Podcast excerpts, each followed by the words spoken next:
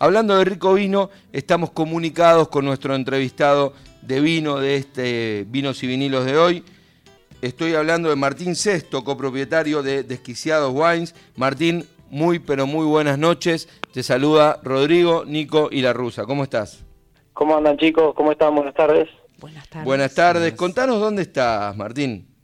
Mira, ahora estoy en mi casa que hemos cortado el día, así que nada, un poco alborotados con la vendimia. Estamos justo en, en pleno proceso de, de, elaboración, pero bueno, nada, hoy justo pudimos terminar temprano para, bueno, mañana hacer todos los, los trabajitos de control y todo lo que se hace en esta época. Contanos sobre eso, es espectacular las notas que tenemos con, con, todos ustedes, los de la industria del vino, en este momento de vendimia, que es un momento clave el de la cosecha, y en qué momento están, digo, ¿qué está haciendo? ¿Cómo fue el día laboral de hoy, por ejemplo? Mirá, hoy estuvimos justo con, con ingreso de Malbec, la verdad que decirte esto es algo muy inusual para, para lo común, digamos. Estamos teniendo una vendimia muy rara, eh, en el sentido de que viene todo como muy avanzado. O sea, ya, ya arrancamos con, con un panorama bastante complicado en noviembre, con, con algunas heladas, eh, algunas heladas tardías también. Generalmente siempre el periodo de, de este fenómeno termina eh, entre el 10 y el 15 de noviembre y bueno, nada, el año pasado tuvimos una helada a finales de noviembre que complicó bastante la situación.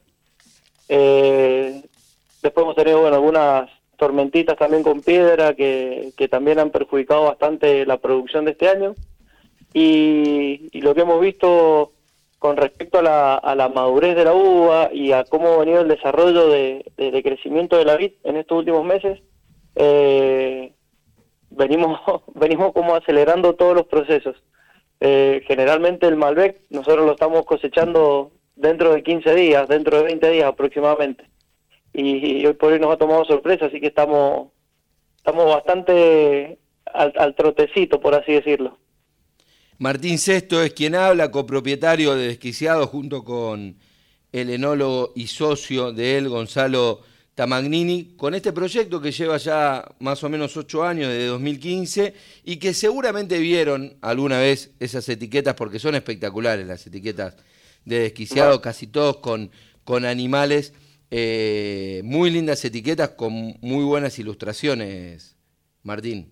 Bueno, muchas gracias, muchas gracias. Sí, la verdad que y con las etiquetas tratábamos de mostrar otra faceta del nombre, porque por ahí desquiciado, bueno, aprovecho y les cuento un poquito qué tiene que ver el concepto del, animal con el nombre. Sí. Eh, desquiciado por ahí es una palabra un tanto chocante porque es una cuestión de, de, personalidad, una persona eh, fuera de quicio, una persona que, que no está dentro de sus cabales. Entonces, como para ablandarlo, tratamos de buscarlo eh, una, una apología con, con esa sensación de, de, en vez de estar loco, es como de estar en un estado más, más salvaje, algo más, más natural, algo una conexión sin, sin razonamiento. Eh, por eso no, nos decidimos a colocar animales en todas nuestras etiquetas. ¿Y la selección de cada animal para cada etiqueta tiene que ver con algo? ¿Es elefante, por ejemplo, en el Cabernet Franc? ¿O el primero que conocí yo de ustedes, que, que era el, del, el de la garnacha? Ajá. Y mira, cada uno de los animales tiene mucho que ver. Tratamos de generarle una eh, como una conexión directa con cada uno de los varietales y generalmente la, mayoría de las veces es varietales y, momentos también por el cual estamos pasando nosotros en el momento de creación. Eh, buscamos que haya como una cierta correlatividad de algunas características de, del varietal, de cada una de las cepas con las que trabajamos, con el animal que elegimos. A ver, por ejemplo, te hago una pregunta. Que hay una serpiente en el rosado, ¿cuál es la relación ahí? bueno, la serpiente es eso mismo. Como teníamos un vino que era bastante ligero, que era un vino muy muy fácil de tomar y, bastante peligroso, bueno, buscamos una simetría con algún animal que tuviera esas mismas características. Entonces nos encontramos con, con la serpiente que, bueno, nada, tenía esa característica de ser una, algo ágil, eh, rápido, de sangre fría, porque también el rosado se toma, se toma bastante frío. Y, aunque muchos los que nos conocen eh, van a decir que, que, en realidad cuando estábamos tratando de crear el vino entró mi suegra y justo en ese momento cuando estábamos eligiendo el animal, no tiene nada que ver, era totalmente esto que te estoy diciendo ahora. que entró la suegra no tiene absolutamente nada que ver, sino no, que no, frío. No, no, no, no, no, fue por ella, no fue por ella. contanos, Martín, acerca de, del portfolio que tienen en Desquiciado.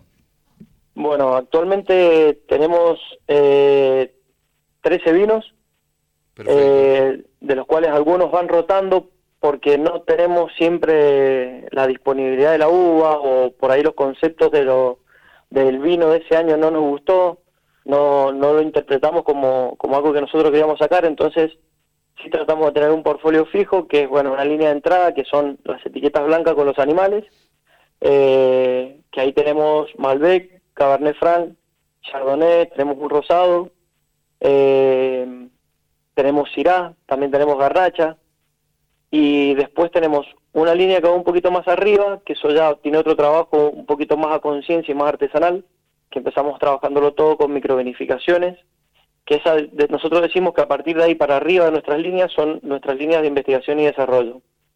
Son con las que experimentamos, con las que vamos investigando más a profundidad cada uno de los lugares y las zonas con las que estamos trabajando. Y, ahí sí tenemos por ahí una eh, tenemos más concentración, tenemos una complejidad diferente, tenemos otro trabajo con, con madera también, para tener vinos eh, mucho más elegantes y con más potencial de guarda.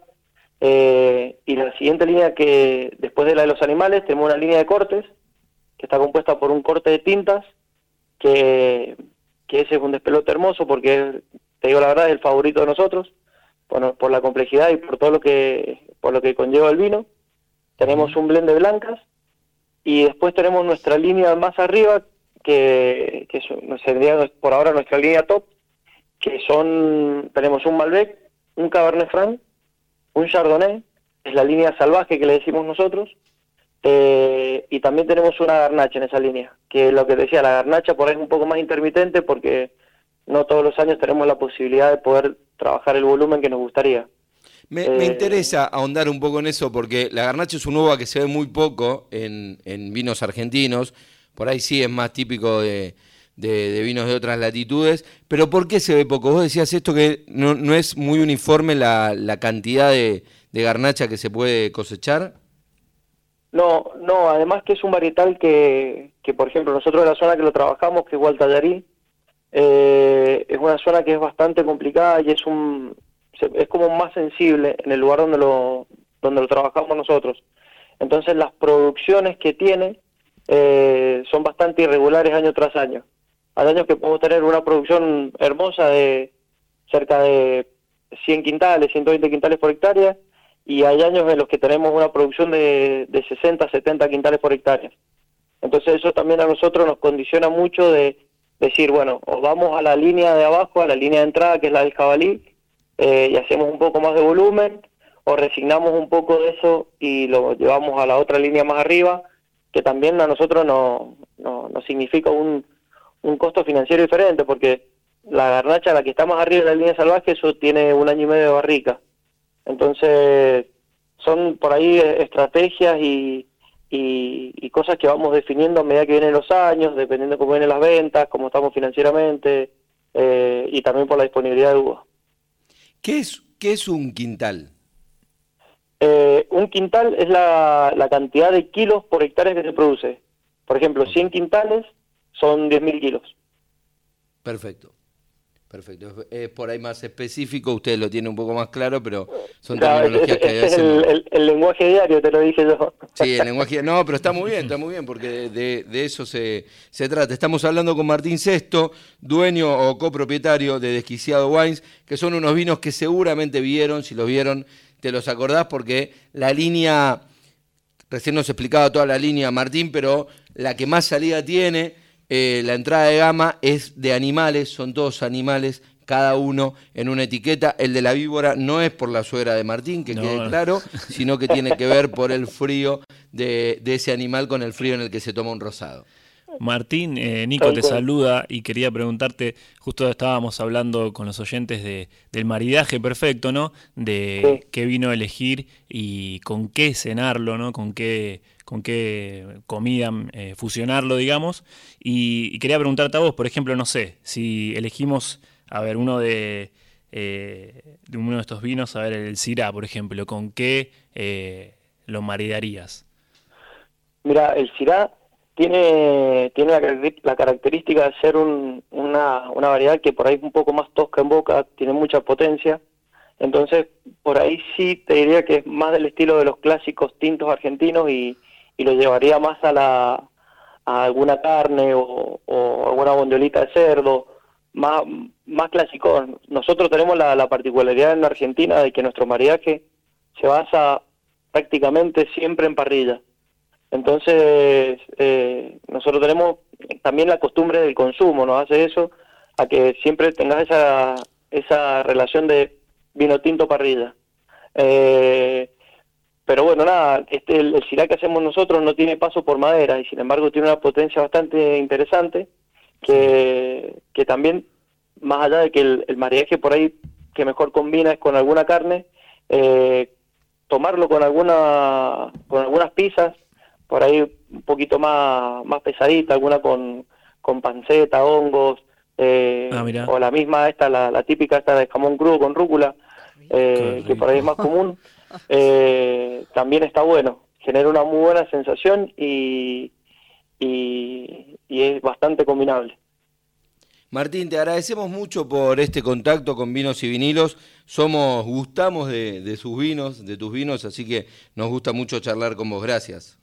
Bueno, muchísimas gracias a usted por la invitación y es un placer para mí que, que nos ayuden a nosotros a comunicar nuestro, nuestro proyecto, que es algo que hacemos con, con mucho cariño, con mucha pasión y, y tener gente que, que, nos apoya y que, y que nos ayuda a nosotros en este, en este camino de, de, hacer llegar a, más consumidores nuestros vinos. Eh, es un placer siempre estar presente.